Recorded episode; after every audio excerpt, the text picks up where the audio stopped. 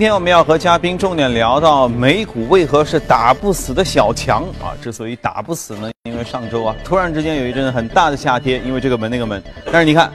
这是上周美股的表现啊，基本上完全恢复了，而且上涨幅度很健康。道指上涨百分之零点四三，纳指上涨百分之零点八二，标普指数上涨百分之零点五二啊！为什么会这么强劲呢？来，我们来连线一下驻纽约记者赵冰晶啊，请他来介绍一下。你好，冰晶。你好，主持人。在经历了上周的巨幅波动之后，美股又恢复了上涨的动能。周一美股全面飙升。上周末，特朗普总统出访沙特时签订了三千多亿美元的合约，受益于其中一笔高达一千一百亿。美国历史上金额最大的军火协议，今天国防股领涨大盘，基础设施建设板块受到了关注。目前全球经济状况的好转，欧洲政局的平稳过渡，为美股扫清了周边环境的障碍。特朗普总统2018年的预算方案呢，将会在明天公布。不过，受到之前医改方案流产的影响，目前共和党和民主党都对尚未出炉的预算方案表示怀疑。而种种政治不确定性因素的限制，让已经接近历史高位的美股很难再有大幅高歌猛进的态势。另外，在个股方面呢，今天福特公司更换 CEO 的消息占据了头条。由于公司股价频繁下滑的影响，董事会做出了决定，解聘现任的 CEO Mark Fields，继任的 CEO 为福特智能出行的首席执行官 Jim Hallard。现年六十二岁的 Jim 在加入福特之前，曾经在办公家具公司 Steelcase 效力了二十年之久。福特董事会主席比尔·福特表示，Jim 是最合适的 CEO 人选，他将带领福特度过在汽车产业和自动驾驶领域的改革转型阶段。根据福特的财报显示，今年一季度利润下滑了百分之四十二，并且呢，在今年三月时市值的是一度被特斯拉超越，痛失了美国第二大汽车制造商的地位。对于福特公司管理团队所做出的调整呢，市场的反应总体来说还是比较乐观的。今天福特公司的股价上涨了百分之一点五。另外，再看在中概股方面的电商品牌唯品会宣布将会分拆旗下的互联网金融业务，打造互联网金融、电商和物流三大领域。近期美股市场稳健上涨，那么被忽视已久的中概股呢又重回到了人们的视野。阿里巴巴连创新高。十五个月的涨幅超过了百分之百，目前的股价是每股一百二十四美元，市值超过了三千亿美元。而京东商城的股价呢，也是在一年之内翻了一倍。上周公布财报的新浪和微博的股价也涨势不错。一方面，人民币的汇率基本上稳定；而另外呢，中国经济的有机增长也促进了中概股业绩的发展。好的，主持人。好，谢谢冰晶给我们的介绍。我们再来看一下欧洲市场，欧洲市场似乎就有一些青黄不接了啊，尤其是法国大选之后，给人感觉就是利好出尽。你看，英国富时指数有点增长，零点三四涨幅七四九六点三四，而法国 CAC 指数和德国 DAX 指数都分别有下跌，还好幅度都不大。我们来连线一下驻欧洲记者薛娇，请他来介绍一下。你好，薛娇。好的，主持人，欧洲主要股指在经历了上周的大幅波动后，周一盘中走势较为平稳。截至收盘，欧洲斯托克六百指数微跌百分之零点零七，报三九幺点二三；泛欧三百指数则收跌百分之零点零九，报幺五三七点七八。值得注意的是，目前距离英国六月八日大选以及六月十九日与欧盟的首次退欧谈判的日子越发临近，但是英国政府的态度却依然强硬。英国特大臣戴维斯周一表示，除非欧盟放弃一千亿欧元的分手费，否则英国会退出与欧盟的谈判。而英国首相特蕾莎梅则强调，英国以往对于欧盟在金融方面做出了很多的贡献，包括在欧洲投资银行和欧盟投资项目上的支出，欧盟应该将英国应得的权利纳入考虑。紧张的退欧谈判局势使得英镑对美元昨日早盘一度下跌超过百分之零点五，推动富时一百指数午盘期间上涨约百分之零点五五。此外，昨日有媒体报道称，德国、法国与意大利就英国退欧后结算业务必须迁至欧元区达成了一致的意见，但在负责监管机构的选择上出现了分歧。与此同时，欧洲央行执委会已起草文件，建议将欧元结算业务纳入欧元系统直接监管。主持人。好，谢谢薛教。看来退欧这件事情啊，确实要理的话，还有很多很多事情要慢慢的顺。好，接着我们要说回到美股的，就像我们前面前方记者也说到了，美股呢已经到了一个挺高的位置，它后续还有多大的力量当然了，这样的怀疑其实已经怀疑了好几个月了，都说美股位置太高，可是呢，越来越高。那到底这个打不死的小强背后有怎样的核心科技？我们今天和嘉宾一起来聊一聊。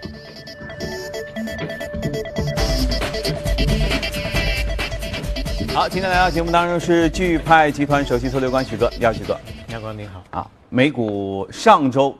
算是栽了一跟头哈，日跌幅还挺大。当时就是说特朗普要被弹劾了，然后呢，其实从我的观察啊，第二天就恢复了，非但开始反弹，而且接着也反弹了好几天。因为然后消息也慢慢出来说，弹劾哪是一件容易的事儿？这当中两党有的要讨论的，对不对？而且特朗普呢，完全不管这些事儿，高高兴兴去沙特访问，接受极高规格的访问。刚才我们还看了一一些他这个发布会的情况，美股一现在看来基本正常啊。那关于这样的事件，你的观察是什么？美股太高吗？现在？呃，全球的资本市场很有趣啊。嗯，有些市场利好不断，经济数据也好，但一直下跌。嗯，但有些市场其实说谁呢？有些市场你看，像美股其实真的是很高很高了。现在的价格，因为次贷危机之后，美股有一个 比较快速的下跌。对，标普五百的时候，那个时候最低是六百六十六，那现在已经高过次贷危机之前的高位，大概百分之五十以上。所以这个这个位置真的是高处不胜寒。我们在节目当中经常会讲到，美股太高太高，但它一直是在创一个新高，越来越高。对对对。那么这一次，特别是上周这一次，人家就说啊，这次真的要跌了。原因在于之前的这个恐慌指数一直是处于非常平静的对一个一个局面。那么这个时候能量会继续。嗯。特别加上特朗普的那个丑闻，后面还有那个呃泄密门的事件。当然，当天的这个周三的价价格跌了也比较厉害，将近标普五百跌了百分之二左右，然后那个恐慌指数也是跳升了百分之五十，这个幅度，呃，在过去的这个时间段当中是非常非常大的一个一个幅度，所以有人很很多人就认为啊应该下跌，而且很多资金从美股当中，当天大概九十一个美九十一亿美元从美股当中就真真实的就是流出去了，觉得要崩盘了，真是流出去了。另外一个呢，就是我们看到。之前投行或者说是金融机构对于特朗普新政只是说我们很失望，你没有到我们的预期，你之前讲的东西可能现在实现不了，嗯，但没有一个量化的指标，嗯，但去呃上周的话，我们看到一些投行已经给出一个量量化指标，认为特朗普他的新政可能实现的这个程度也就最多可能百分之六十，就六成左右，嗯，特别是税务的一个改革，税改是很重要的一块嘛，嗯，那么呃说企业税。呃，之前说百分之三十五降到百分之十五，可能现在也就最多最多降到百分之二十八，这个幅度是比市场的之前的预期或者打他拿着那个 A 四纸上面的那个那个程度是低低了很多。对啊。啊，所以，哎，他想这一回他这个美股可能会倒霉，嗯，那么多的利空出现，结果用了一天，嗯，第二天歘一下就全部的这个跌跌幅都都收回了，而且现在你看一直在涨，那么。我个人认为，我们之前一直是讲美股要跌要跌跌，现在看来好像美股也是蛮强劲。它当中背后到底是什么样的因素在支撑支撑着？呃，我觉得是这样的。其实，现在美国的经济是非常好。呃，美国的经济好在什么地方？大家看四月份，就是它的失业率，嗯，百分之四点四，四点四基本上是过去十年的一个最低水平，而且这个失业率还要。看另外一个数据，就是美国的那个就业的福利待遇，福利待遇这个指标呢，也是创了一个比较高的位置，说明不仅是招不到工，而且为了真实的招不到工，他还要给到那个员工一个比较好的福利待遇，所以这个失业率是一个真实的非常低的一个一个一个水平。我能岔开问一下吗？就是因为经济啊、失业率啊、这个工作啊这些东西，它不是说今天我发个什么政策。明天就立刻改善，它应该是个延续性的东西。所以说今天的这个低失业率，然后高工资成长，或者一切一切这些这些整个的好的经济面貌，应该不是特朗普任内造成的吧？是不是之前奥巴马留下的？整个挺好的一个成绩单，有大部分的因素是因为奥巴马的当时摘下那棵树，嗯，那特朗普上台也是才没多久嘛，对啊，所以他现在摘了那个桃，嗯，啊，所以他他是比较，呃，比较运气好，对运气好的。那另外刚才您讲的工工资的一个薪资增长，大概也在二二点五到二点八，这也是一个比较高的一个一个一一个水平。还有一个就是消费者信心，嗯，啊，因为美国的经济主要靠消费嘛，内需嘛，那么消费者信心也到了一个比较高的一个位置，所以我们看整个美国的经济。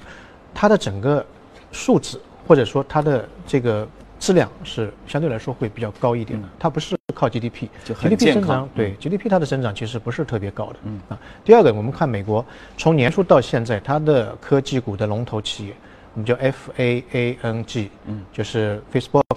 亚马逊、苹果、呃奈飞，还有一个 Google，嗯，这个五个大的大资的，基本上都是四千到五千亿美金大市值的股票，它的资金流入量是十五年以来规模最大的。嗯，原因在于很简单，它的整个效益好，营收好。嗯，像 Facebook 的话，它的呃利润同比增长百分之七十六，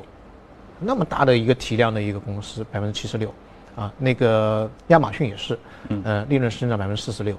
所以整个它的那个龙头股的基本面非常好，吸引资金进入。这也是非常重要的一款。还有一款呢，就是我们去看美股，特别是像标普五百，它的成分组成当中，占最大头的是科技，大概百分之十八。然后第二个是消费百分之十二，因为美国毕竟是一个消费的国家。第三个就是能源，能源大概占百分之十点八。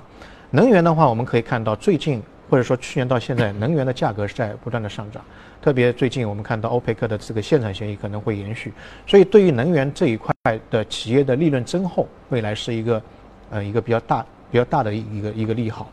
呃，而且能源这一块它关联的是银行的能源贷，所以能源好，能源板块好，银行的业绩也会好。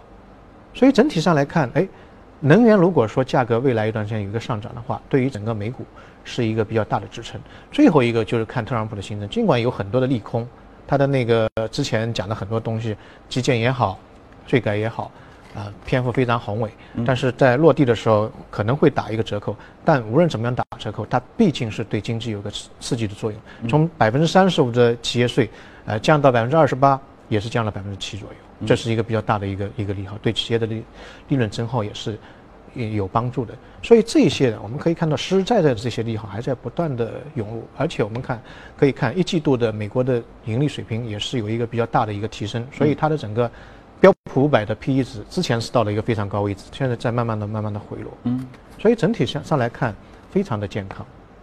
这样这么一算的话，确实很健康。你看，我们也有一些数据，这是高盛集团发布的研报。对冲基金在第一个季度当中就蜂拥买入了规模最大的科技公司和一些顶级消费者非必需品公司的股票。呃，他们看涨压住大幅度上升，从经济危机过后已经达到一个最高的水平。根据高盛集团的研究啊，卖空股份总额目前在处于五年低点附近，而与此同时呢，标普五百指数在今年可谓屡创新高。据称，典型的对冲基金目前所持的仓位三分之二都集中在最看好的十只个股身上，表明市场的看多情绪正在日益的局限于一些重点关注的特定的个股和板块。那么，在第一季度不被对冲基金看好的呢，就是金融股和医疗保健类的个股。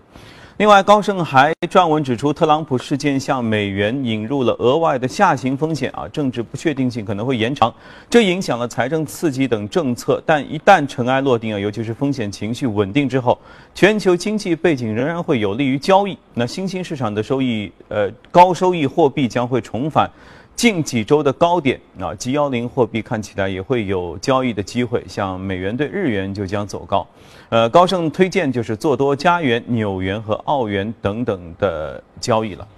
那我再想问一个问题哈，特朗普毕竟在出访之前，这个门那个门，他真的背着很多门，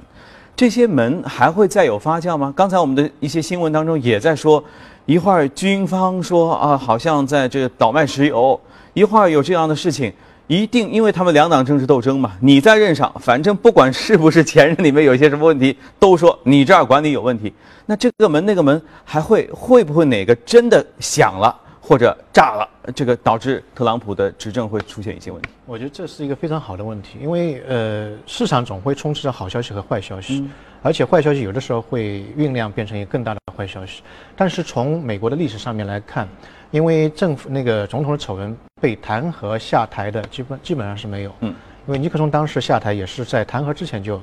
就就就就下下台了，嗯，所以最近一段时间大家去看，如果说因为这些丑闻的事件导致资本市场有一个大的动荡，甚至出现一个大的下跌，可以分两步走。第一步，去买欧洲的股票或者日本的股票，因为从之前的美股出现一些问题，资金流向来看，嗯，资金从美股出来就到了欧洲市场，整体欧洲市场估值相相对来说会比较低一点。但是记住，过一段时间还要反到美国市场。嗯，美国的股票市场刚才也讲了，整个经济的基本面非常好，它下跌不是反转，是一个调整。嗯，调整之后有一个抄底的机会，那那个时候介入美股相对来说比较安全。所以美股现在主要的问题就是其他小地方都很健康，主要的问题就是看上去有点高，对因为以前没那么高高处不胜寒。啊，所以只要假设它有一些什么样的因素的下跌的话，反而大家会觉得风险得到释放，也许接下来就是又一轮上涨的时机在这里，对吧？好的，啊，关于美股，我们先宏观聊到这里，来看一下异动美股榜上的情况。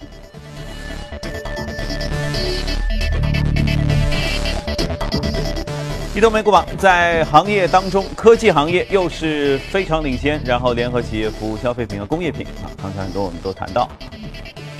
个股方面，食品、生物、半导体、通讯啊，这些都是涨幅靠前。今天我们要来说一家这个涨幅最为靠前的医疗保健品的公司。啊，对那么这家公司九三年在美国犹他州成立的，呃，员工也不多，大概八百一十八名员工，但是它下面的营养保健品非常多，比员工还多，一千六百种，包括一人吃两种，维他命、呃营养剂，嗯。那个等等等等，这一这一些的，呃，就是营养营养剂的，就他做的是什么？就是那种美剧里面我们看到的男女主角早晨起来要吃那一排的各种各样的药片儿对，维生素啊等等，补充维生素啊等等。嗯，当然他其他呢还出一些呃营养保健方面的书籍，所以它是一个 这个门类还是比较全的嗯。那么一家企业。那么这一次的异动的原因呢，在于一家私募股权公司啊要用那个大量资金去收购它，而且这个溢价的比例相对来说比较高，因为之前的一天它的收盘价大概二十八美金一股，嗯，现在大概四十45一了。对的，四十多美金一股，所以呃整个 溢价水平非常高。那么在美国，其实保健品的竞争非常激烈，嗯，呃，原因在于也，我个人认为也在于美国的这个人口结构。呃现在美国人口结构也是有点老龄化，尽管它是一个大的移民的一个国家。嗯，我查了一下资料，美国的平均年龄大概是三十六岁左右，中国是三十七岁。看看我们老龄化也蛮严重的，但是就多了一岁。呃，日本的话比较严重，大概是四十七岁，嗯也就是基本上年过半百，平均年龄在这个五十岁左右，这个是比较严峻的。嗯，那么美国从呃婴儿潮那一代，一九四六年到一九六四年出生的那一代，呃大家可以看到，现在到现在为止都已经步入了中年，嗯、大部分到到老年的那个阶段了。嗯，所以对于身体的这个这个健康的关注会比较多，甚至现在很多年轻人也是在吃大量的那个那个那个维生素，因为呃平时我们在食物当中摄取的这个营养物质并不是特别全面，有一些可能补充不到，所以要靠营养物质来来增加。那么之前的话，可能条件的关系，呃，这方面的意识还不是特别特别的充足。嗯那么现在慢慢慢慢起来了。国内营养品营养品这一个领域，我觉得也是未来的前景会比较广阔哎。，正常情况下，因为我们小时候可能就是生活条件等等，就是就觉得小小朋友是不用吃这个的，小朋友身体好的啊。然后到年青年阶段说说年轻人吃什么玩意儿不用吃，都是说老年人。但是按照西方，比如说成熟的像美国市场的话，保健品是几岁就开始吃啊？呃，这个这个没有一个非常严格的规定，因为对他们也没对没研究过没没有没有严格的规定。但是随着年龄的增长，因为人的这个吸收机能，嗯，呃或者补充机能，它会有一些障碍的时候呢，要靠大量的外来的这个直接的营养品来补充你的那个那个机能方面。就缺什么补什么。对对对，所以这一块我个人认为，国内因为国内的污染也好，这个对身体的这个关注也也好，相对来说还是比较低低级的一个阶段。嗯未来这个市场，国内我觉得还是蛮蛮蛮蛮广阔的。是，虽然开玩笑说我们呼吸的时候就比老外补充了多种营养物质，但毕竟那个玩意儿吸吸不吸收和健不健康，呃，就就都不一定哈。呃，虽然我个人觉得早晨吃一大堆的药片是一件挺让人烦恼的事情，但是看看老外总体上的他们的那种健康的体魄，也许确实吃的那些是有点用的。老外其实还是蛮平衡的，一方面就是锻炼，嗯，因为我去外外地出差的时候，去酒店早晨在健身房啊，老外是比较多的，嗯，那另外一个方面呢，就是补充营养，这两个方面是并重的啊。因为在我们国内的话，很多人他不锻炼，就是单纯靠吃药，这个也是剩下就靠饿，靠减肥哈。对，养成一个正确的生活的习惯啊，让有自己有更加健康的体魄。当然，也可以关注一下这些健康的公司啊，这是一个共同的良性的循环。好，呃，我们先对大公司了解到这里，接着请李欣来给我们介绍一组大公司的资讯。来，李欣。我们首先来看一下中概股方面的消息啊。猎豹移动公布了第一季度的财报，财报显示呢，第一季度总收入是十一点九零七亿，同比增长了百分之六点八，归属猎豹移动股东净利润同比增长百分之七百五十二点二，达到了九千一百二十万。值得一提的是，移动收入同比增长了百分之二十二，至十点零八亿，占到公司总收入的百分之八十五。海外收入同比增长百分之三十三点九，至八点四八亿，也创出了历史新高，占公司总收入超过百分之七十。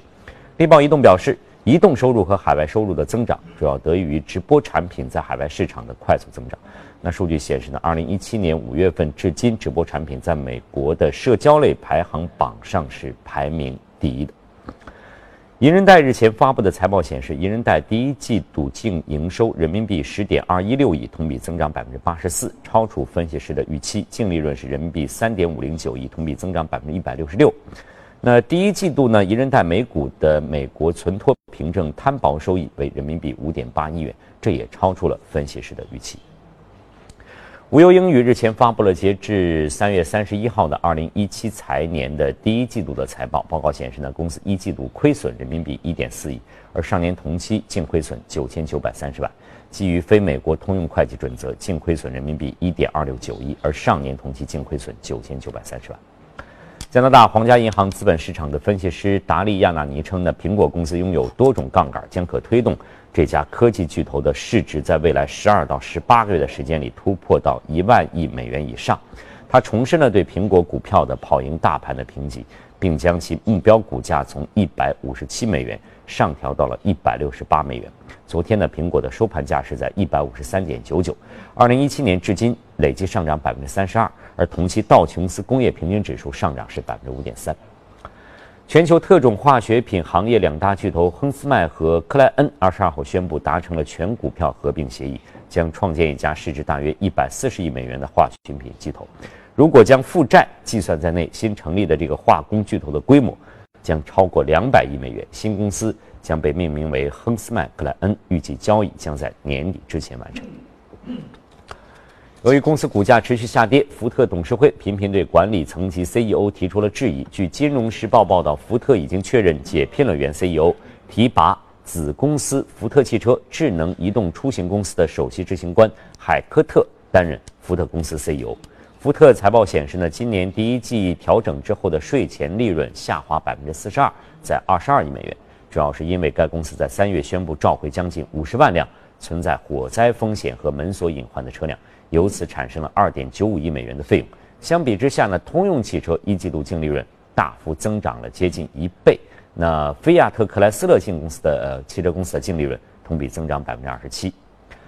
位于法国首都巴黎市中心香榭丽舍大道上的路易威登旗舰店，二十二号遭到了武装抢劫，劫匪朝天开枪，然后抢走了一件品牌名包，在几分钟之内。便步行混入人群逃离，所幸呢并没有造成人员伤亡。目前呢，巴黎警方介入调查。两周前呢，在位于香榭丽舍大道上的一家奢侈品牌表店，也同样遭到武装抢劫。好，这里是财经早班车，我们稍后继续。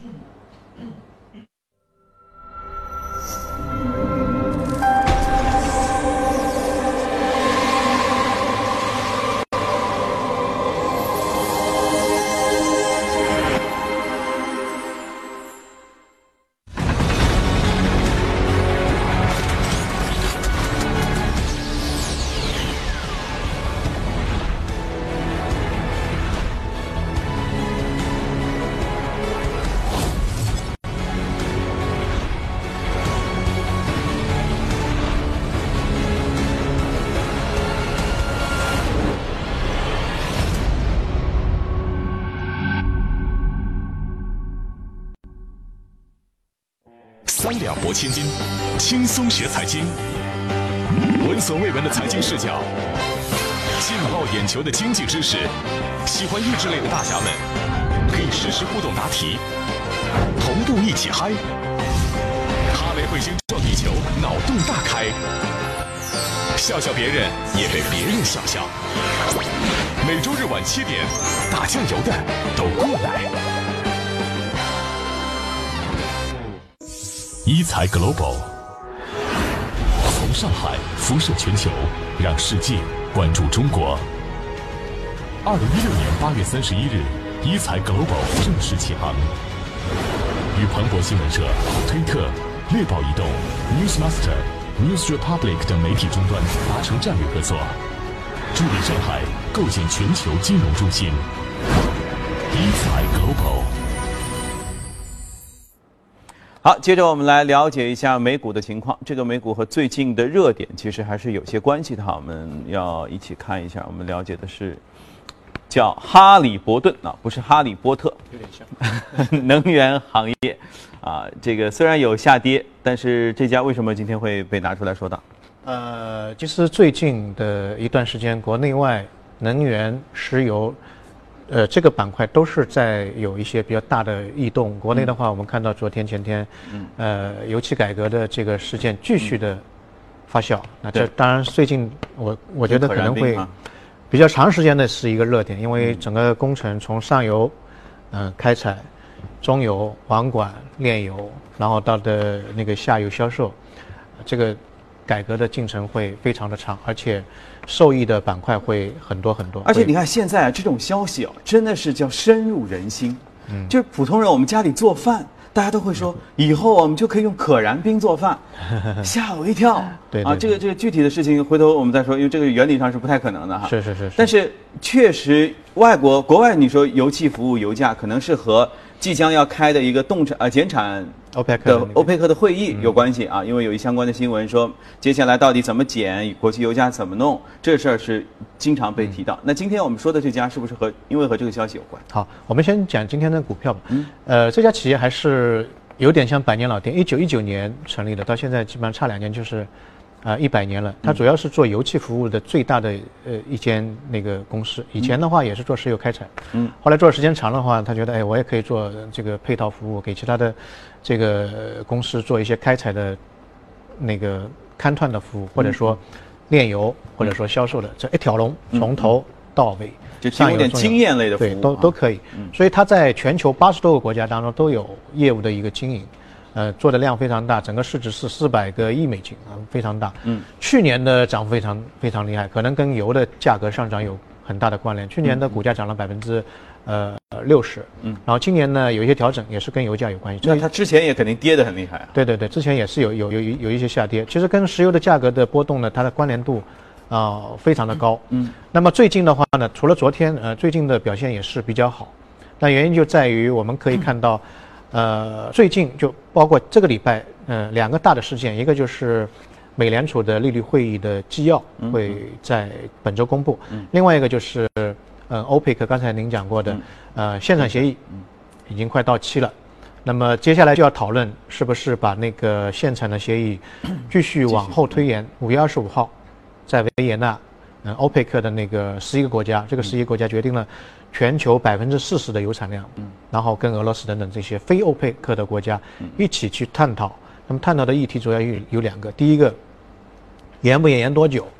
那么之前的话是延六个月，那么现在据一些消息的这个公布来看，可能这一次的延长的期限会有所增加。嗯，啊不不仅仅是六个月了。可能会到九个月，那当然这这是一个利好了，不用再到六个月的时候再再去讨论，因为每一次讨论都对市场是一个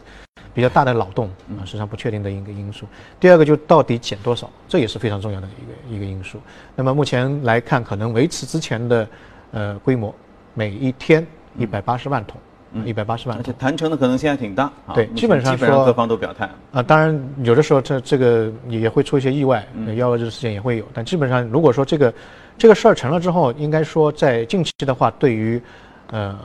全球的原油市场是一个提振。当然还没有发生，这个会议还没有开，已经对原油市场是一个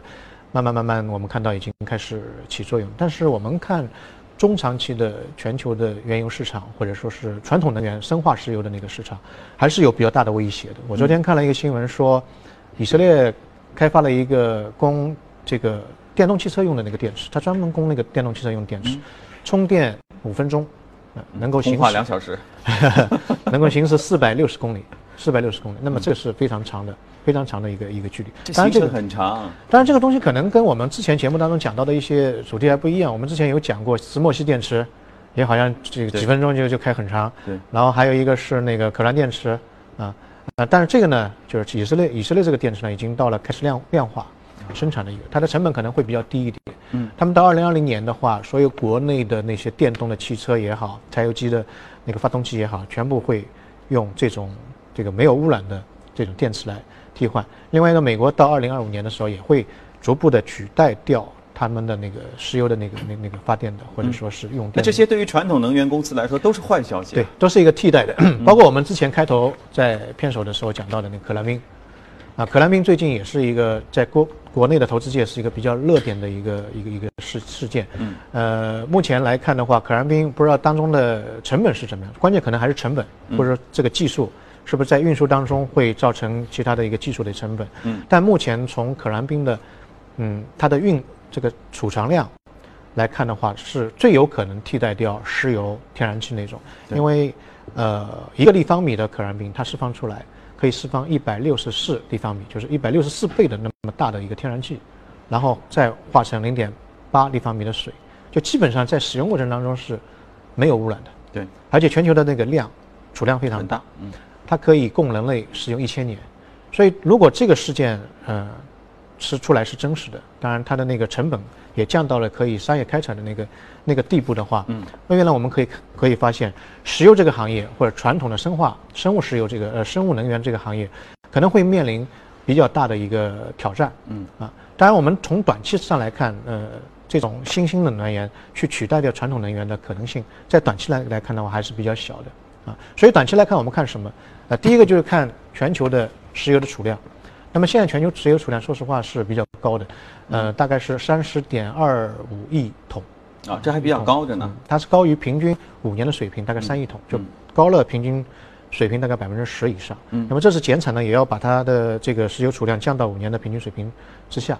啊，第二个呢就是看限产，但限产这个效果呢也要打个折扣。现在因为你看欧佩克的那个国家在减产，但是美国在增产，嗯，它的油井的数量是我们最近一段时间要看的，它的油井的数量现在已经到了七百二十座。七百二十座什么概念呢？去年同期只有三百二十八座，就增加了两倍多啊！所以一方面在减产，但另一方面呢嗯，又在增量产。嗯，啊。所以说我们之前讲到美股为什么好？哎，你看这个利润都都都都给美国那些所以为什么就业率很高啊？都都去干活了。所以别人在减产，但市场份额可能会再让给美国的那个赚赚钱平台或者能源平台，利好美国的银行这个板块等等等等。所以这个是一个我们在最近一段时间要去关注的。首先，我个人认为限产协议如果说能够实施，从六个月到九个月，那么这个对全球的能源价格肯定是一个比较大的利好。嗯啊，第二个就看它的那个呃美国的那个油井平台的一个一个增长的一个速度。嗯好，OK。关于能源方面，我们先了解到。